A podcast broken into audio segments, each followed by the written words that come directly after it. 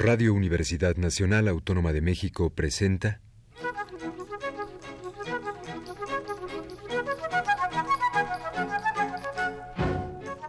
Retrato Hablado.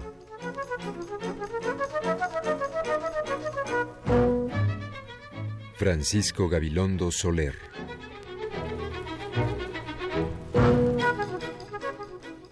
Un reportaje de Elvira García.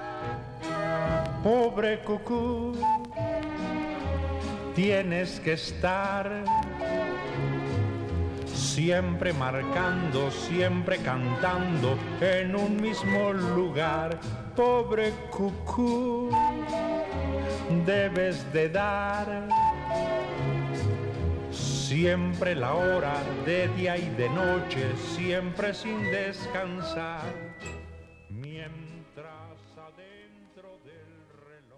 El México Distrito Federal, que en 1923 recibe a Gabilondo Soler, es un México cuya vida diurna se extiende solo por unas cuantas calles del centro de la ciudad.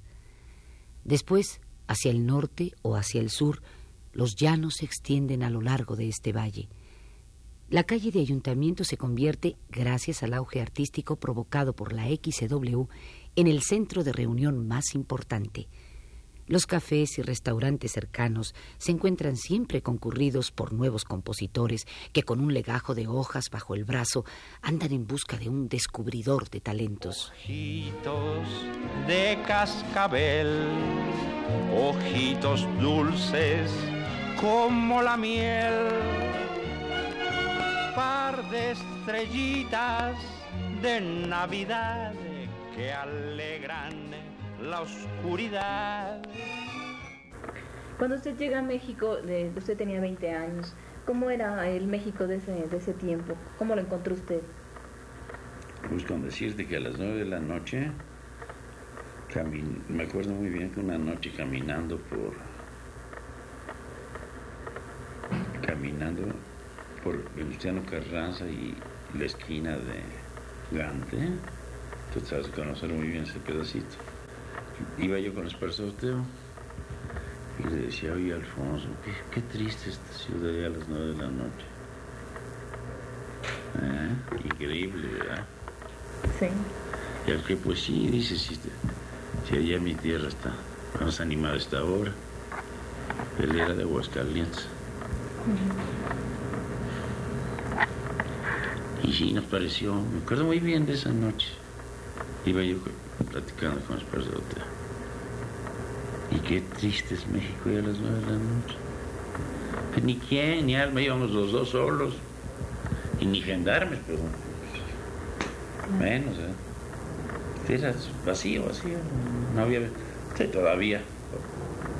Me acuerdo un comentario de un periodista de 1945. Dice: "Esta ciudad no tiene vida nocturna. Y de 45 para acá, pues no es tanto, ¿verdad? Son, ¿qué? 35 años. ¿no? Sí, 35. Pues sí, sí, ya es. Pero ¿cómo eh, usted el cambio del- de, la provincia a la ciudad le, le impresiona, le, le afecta, en fin? Sí, a pesar, a pesar de que la ciudad era pequeña, No, era... pues era, era muy tranquilo México en aquella época. Bueno, mira, un ejemplo, íbamos caminando por la calle de La Rosa, que es el Ligio Ancona, ¿no? ¿Lo conocen? Santa María. Caminaba uno exactamente tres cuadras para el, su- para el sur, no digo no, mientras tres cuadras para el norte, ya estabas en el campo. Ahí lo que se llama la Nueva Santa María, había hasta un larguito y alquilaban trajineras. No eran de remos, eran de, de varas, ¿sí? Pero iban los chamacos, ¿eh? cobraban 15 la hora, centavos. Siempre estaba así, de, de, los que se iban de pinto de las escuelas. Allí nomás pasando, pasando Nonualco ya era campo. Pasando a California, para el sur, la calle Baja, Baja California, y era campo. Todo eso que es eh, Narvarte era por los llanos. Nomás estaba el- la iglesia y el cuartel de la Piedad. Y la, la, la avenida Cuauhtémoc, por muchos años se llamó Calzada de la Piedad. No había nada así. Ahora por el otro lado, de San Rafael, ahí de Villalongino, Manuel María Contreras, luego, luego, y era campo. No, yo todavía me acuerdo, yo llegué a ver todavía coches con caballos y coches muy elegantes, troncos muy caros, así como hay gente ahora que tiene pues, coches carísimos, ¿no? Me imagino que Cadillac, que es cosas, pues antes tenían coches franceses, las carreteras y los troncos, así le llaman al par de caballos, carísimos, pero era más costoso, ¿ves? Un, un vehículo de esos que lo que puede ser el, automóvil más costoso de ahora. Bueno, me imagino que sea comparable con un Rolls Royce. Escondida por los rincones, temerosa que alguien la vea, platicaba con los ratones, la pobre muñeca fea. En ese ambiente de las nuevas estrellas de la radio, Ramón Armengot Emilio Tuero, Jorge Negrete, Esparza Oteo y otros, Gabilondo Soler empieza a conocerse con el sobrenombre de Cricri. Lagrimitas de ¿Cómo nace el nombre y el personaje de Cricri? Es decir, ¿por qué le pone usted Cricri a... Porque eran aventuras de un, un animalito. Entonces, como mi, mi acompañante era Núñez de Borbón, violinista, ya lo debe conocer, Alfredo Núñez. Eso de Borbón se lo, de Borbón se lo pusieron, Ese se llama Alfredo Núñez Cañas. Está como el Arturo García, que fue Arturo de Gordo, o sea, Arturo García. Y es el animal típico que toca violín pues es el grillo, esos de tiempos imperiales. Pues yo creo que se pierden la noche de los tiempos. Además no es nada original, porque da la impresión de que están rascando un, instrumentito, ¿verdad? Si es que era muy la palabra, pues cri cri quiere decir grillo en francés. Pero entonces en la escuela, en vez de como ahora les enseñan inglés, nos enseñaban francés. Era lo de cajón, el inglés ni quien pensara en él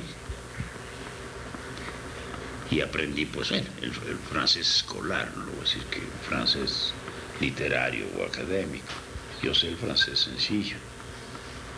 Pero me acordé que, se llama cri el grillo en francés, era muy fácil ponerles. Pero nunca me imaginé que fuera a pegar en la forma que pegó. Y sospechado. y lejos de... Yo lo hacía por gusto, fuera de toda ambición, porque yo me daba gusto porque estaba yo acordándome de mi infancia. Es una autobiografía musical, porque muchas, muchas cosas de esas son de cuando yo era chico.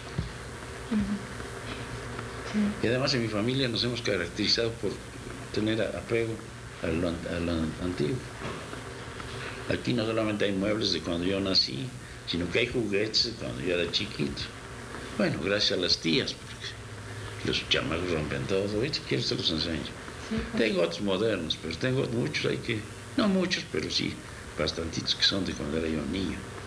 Y en mi familia así hemos sido, nos ha gustado guardar cosas de, recuerdos. De recuerdos.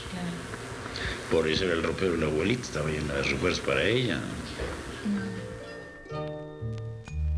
Toma el llavero, abuelita, y enséñame tu ropero con cosas maravillosas y tan hermosas que guardas tú. Toma el llavero, abuelita. ¿Qué tan valiosa juzga usted que ha sido la aportación de Gabilondo al universo de la música infantil? En México, radical, definitivo, definitivo. Creo que Gabilondo Soler tiene una gran virtud. Eh, vamos haciendo una, una distinción. Estamos hablando de música Música son los sonidos. Yo creo que hay que hablar de canción, Gabilondo Soler, es decir, de esta unión de texto y música indisoluble, de la que cabe observar cosas como, por ejemplo, que decir que no, que no, que sus problemas o situaciones que no se suscitan en la música eh, sola, aislada, sin un texto, eh, como sería eh, la prosodia, donde es admirable. Soler es, junto con Lara y con Chava Flores, la gente que mejor maneja la prosodia en el terreno de la música comercial. Deja que me la ponga y entonces dime si así era él. Dame la muñequita de grandes ojos color de mar. Deja que le pregunte a qué jugaba con mi mamá. ¿Cuáles eran y siguen siendo eh, las intenciones que, que tuvo Cricri eh, ah, en sus canciones? Sí, divertir o instruir o, no sé, motivar a la fantasía. No, son intuidas. ¿no? ¿Cómo se dice? Luego las- mis conjugaciones son falsas. Improvisar. Sí, no, no, no, no, no son improvisadas. Del, del verbo intuir, hay cosas que se intuyen y las manifestamos sin darse cuenta. Espontáneo. Sí, no, espontáneas, pero que, quiero que tienen alguna idea del subconsciente que no, no se da uno cuenta. Después me dicen, oiga, pues sí, qué buena eh, lección da usted, me dijeron el otro día. En esa canción del barquito de cáscara de nuez, cuando dice que en la vida pues hay que ir alegre, da la impresión de que ¿no? navegar en el mar. tan, tarán, tan, Dice, es, es un canto a la vida que de uno no debe amilanarse. Pues yo nunca me di cuenta de la idea esa, pero a mí me lo estaban diciendo. Claro. Y la muñeca fea, pues para mí fue una muñeca auténticamente que vi, estaba en el cuarto de los trabajos de mi abuela, de esas muñecas de trapo que las rellenas de acerrín. Y habrá sido mi mamá o de alguna de mis tías, pues voy a saber. Y había ratones ahí. Y había, estaba el beliz y el recogedor y la escoba, y pues ahí las ponían. Si es que sí, y para mí fue una cosa material, pues pues dicen, oiga, pero qué bonita canción que ha hecho usted de- del desprecio que hay para lo que fue bello, que después envejece y que, pues hombre, pues sí, pues, pues yo, eh, decir, mi hija es como el burro que tocó la flauta, ¿no? Qué bonita espada de mi abuelito el coronel. Deja que me la ponga y entonces dime si así era él. Bien, entonces en esta canción infantil, al alejarse en un, digamos, 75-80% de las veces del sentimentalismo enfermizo y de esta especie de mm, catarata lagrimeante que es la canción mexicana por desgracia en el 90% de las veces, con sus muy nobles y con sabidas excepciones, eh, Manuel M. Ponce, Tatanacho, que saben utilizar muy bien este registro sentimental del mexicano y con una indudable fuerza artística. Esto es una gran virtud de, de Soler, el alejarse de este registro sentimentaloide. Encontramos en Gabilondo Soler canciones de tipo festivo, con mucha frecuencia, otras en las que un em, nacionalismo ah, bien entendido apunta en el, en el, en el trasfondo, ¿no? como aquella de que, que bonita es mi bandera, etcétera, o por ejemplo, eh, referencia a regiones muy concretas como la negrita Cucurumbe, ¿no? que podría tomarse como eh, Veracruz, etcétera. Eh, eso me parece una gran virtud. El que tenga sentido del humor en sus canciones es otra eh, determinante. Creo que a través de él, muchos niños, muchos niños que después han sido adultos, que hemos sido adultos, han aprendido sin saberlo a sonreír. Encendieron en la sierra una fogata e ilumina con su rojo resplandor a la nieve que es tan blanca como plata y a los bosques matizados de verdor. Tres colores hay arriba en la sierra, verde, blanco y rojo pabellón son los tres colores naturales de la tierra mexicana que palpita en mi canción. Los niños que en su tiempo aprendieron a sonreír con la música de Gabilondo, hoy son los adultos que a los 25, 30, 40 y 50 años siguen siendo los más fieles seguidores de Cricri. Elsa, eh, ¿a ti te gusta la música de Cricri? Sí, definitivamente me gusta muchísimo. ¿Por qué te gusta? porque siento que las canciones de Cricri hablan mucho a la infancia de todos nosotros, ¿sí? Que cuando tú escuchas ahora que, pues, que eres una mujer adulta, eh, ¿cómo esta música te hace regresar un poco a tu infancia? O? Definitivamente yo siento que, que Cricri tiene canciones que te hablan de episodios muy, muy específicos de la infancia de cada uno de nosotros. ¿sí? Hay canciones que, que tal pareciera que hubieran sido escritas para episodios de mi propia niñez. ¿sí? sí. ¿Cómo te imaginabas tú que era Cricri cuando lo escuchabas y no sabías que, que era un señor? En fin, ah, pues definitivamente como un grillo. Sí, como un grillo así. Eh, era algo que no me podía imaginar muy bien porque yo sabía que era un grillo, pero no me lo podía imaginar con ropa, ¿sí? Y en alguna ocasión yo debo haber visto alguna foto o algo de un grillo vestido así, pues, pues, todo, formal, con su bombín y su bastón y todo esto. Entonces me era muy difícil imaginarme un grillo vestido, ¿no? Y era el único tipo de grillos aparte que no me daban asco, ¿sí?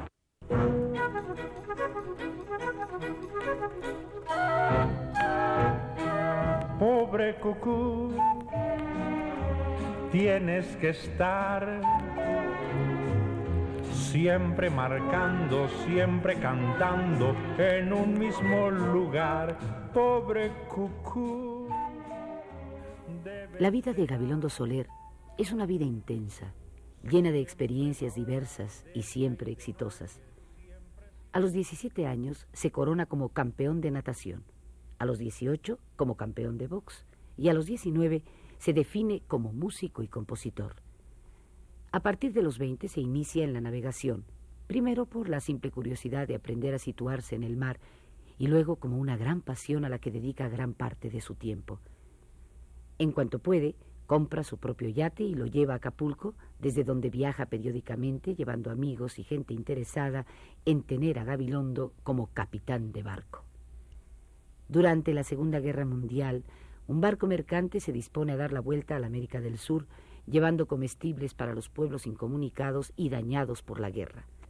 La escasez de marinos y la afición al mar hacen que Gabilondo se embarque durante dos años en un largo recorrido hasta llegar al Cabo de Hornos para volver luego sobre el lado contrario hasta México. A su regreso en 1941, su padre hacía dos meses que había muerto.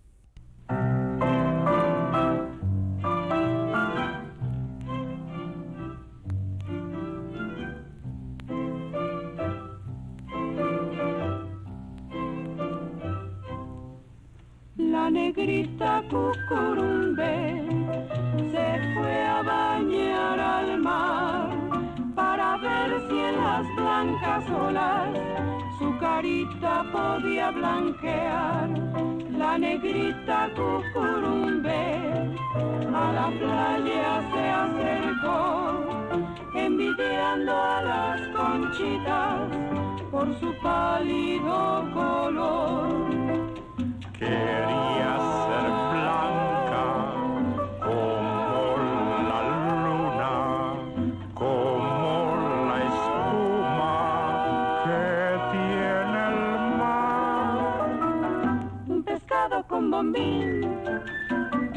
se le acercó y quitándose la bomba la saludó. Pero válgame Señor, pues que no ve. Que así negra estás bonita, negrita cucurumbe.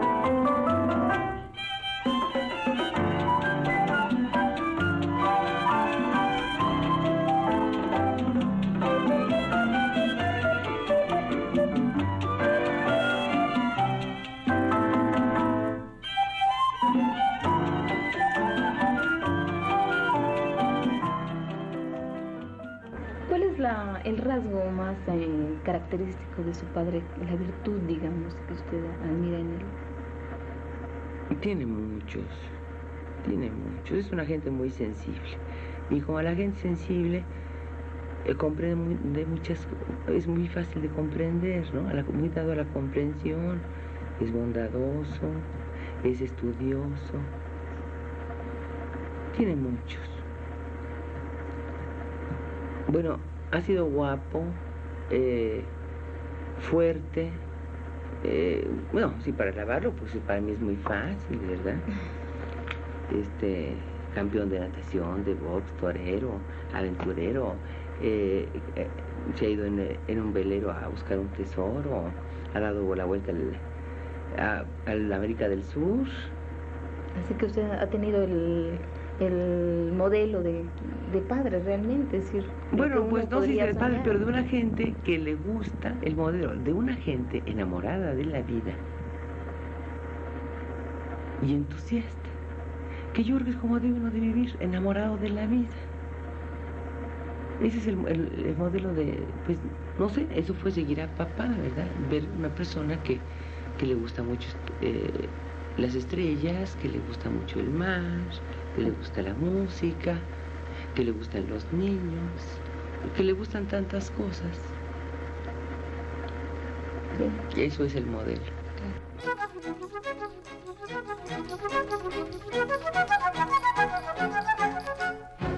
Radio Universidad Nacional Autónoma de México presentó Retrato Hablado. Francisco Gabilondo Soler. Un reportaje de Elvira García. Tienes que estar siempre marcando, siempre cantando en un mismo lugar, pobre cucú. Conducción en la voz de Aurora Molina. Siempre la hora de día y de noche, siempre sin descansar. Les recordamos que esta es la segunda parte de la serie de entrevistas con Francisco Gabilondo Soler. Los invitamos a que escuchen la tercera el próximo jueves a las 9 de la noche. Con sus dientes de metal